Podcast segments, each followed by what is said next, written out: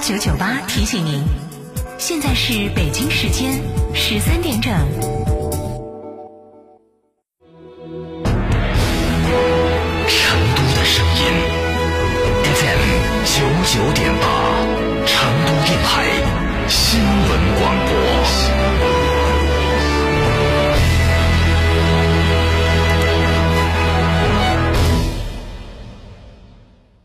欢迎光临天成餐厅，这里为品牌提供经典广播电视新媒体做法有品牌宣传、软性植入、专属定制活动执行，独家代理成都电视台全频道频率以及看度 APP 广告业务。天成传媒层出不穷，合作热线八四三三六九五五。从别墅到别墅生活，山顶为您想的更多。山顶装饰十四年专注高端整装定制，微信预约五个 V 九四六五个 V 九四六，电话预约八幺七幺六六六七八幺七幺六六六七。在成都有别墅的地方就有山顶装饰。九九八快讯。来关注这一时段的九九八快讯。首先提醒各位，成都市公安局交管局决定，自二零二二年四月二十五号，也就是下周一起，恢复小型载客汽车尾号限行的交通管理措施。尾号限行时间为工作日早上七点半到晚上八点。成都市绕城高速公路以内所有道路，不包含绕城。尾号限行车辆是所有的川 A、川 G 及外地级小型微型载客汽车。来看新闻，国家卫健委疫情应对处置工作领导小组专家组组长梁万年日前表示，从传播速度和病死率两个维度来看，新冠病毒奥密克戎毒株的严重程度都远远高于流感。在无防护措施的情况下，一人平均可传播九点五人，奥密克戎病死率约为流感的七到八倍。八十岁以上老年人群，奥密克戎病死率超过百分之十，这是普通流感的近百倍。国家航天局副局长吴艳华表示，探月工程四期今年正式启动工程研制，未来将陆续发射嫦娥六号、七号、八号探测器，开展任务关键技术攻关和国际月球科研站建设。其中，嫦娥六号计划到月球背面采样，并正在论证构建环月球通信导航卫星星座。二十三号发布的第十九次全国国民阅读调查结果显示，二零二一年我国成年国民的综合阅读率为百分之八十一点六，人均纸质图书阅读量四点七六本，人均电子书阅读量三点三本，均较上年有所提高。听书、视频讲书等阅读形式为读书提供更多选择。中国人民银行表示，今年依法向中央财政上缴结存利润总额超过一万亿元，主要用于留抵退税和增加对地方转移支付，支持助企纾困、稳就业、保民生。最新数据显示，截止到四月中旬，中国人民银行已向中央财政上缴六千亿元，上缴进度明显加快。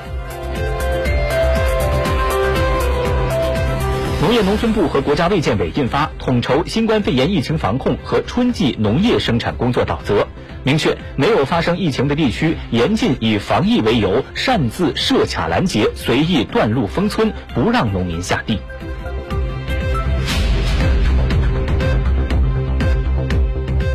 记者从国务院国资委了解到，一季度中央企业经济效益快速增长，实现营业收入九万亿元，利润总额六千一百七十九亿元，净利润四千七百二十三亿元，同比分别增长百分之十五点四、百分之十六点六、百分之十四点六、百分之十三点七，上缴税费七千三百四十八亿，同比增长百分之二十点九，经济运行质量进一步改善。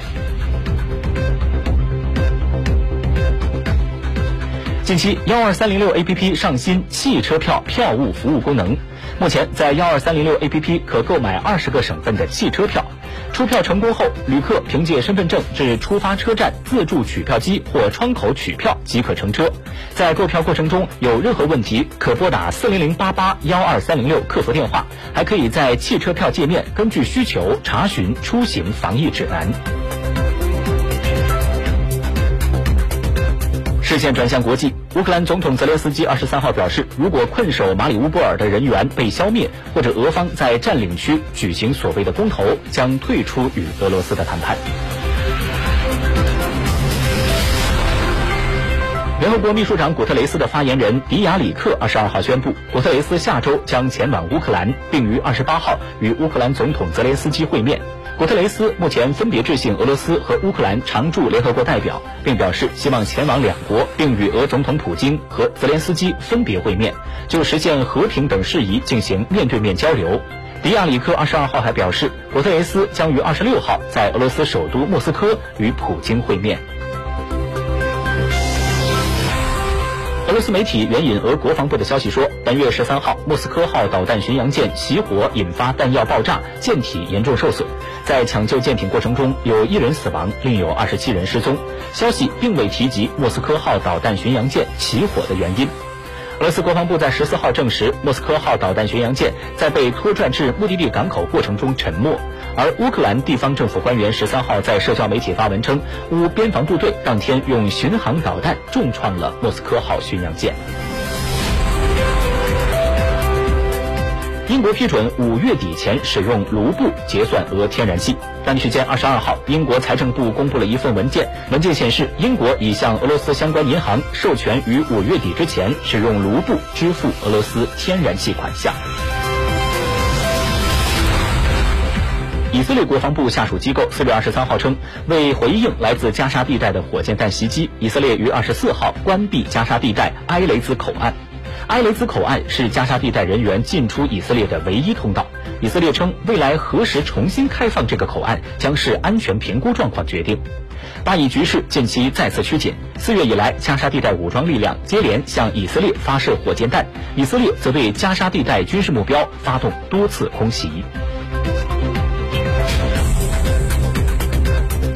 随着全球能源和食品价格持续上涨，美国三月份消费者价格指数同比上涨百分之八点五，创下一九八一年十二月以来的新高。这样的通胀水平也创下了四十年来的新高。数据显示，相比一年前，美国服装价格同比上涨百分之六点六，食品价格上涨百分之八点六，电价上涨百分之九。面对四十年来最严重的通胀，美国政府将物价飞涨的原因归结于俄乌冲突。拜登甚至还为此造了个新词儿，叫“普京涨价”。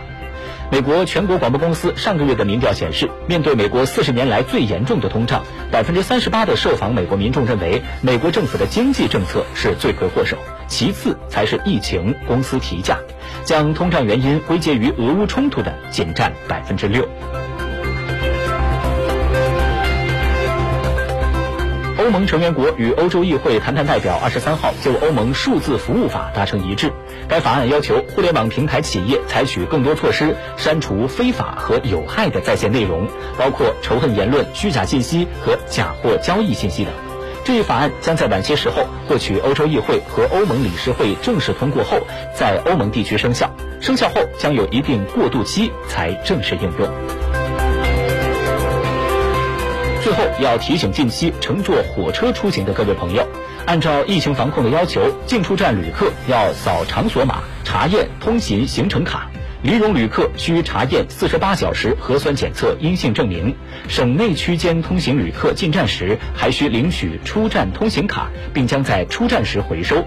请离蓉旅客提前准备好四十八小时核酸检测阴性证明，以免影响出行。请广大旅客合理安排时间，尽量。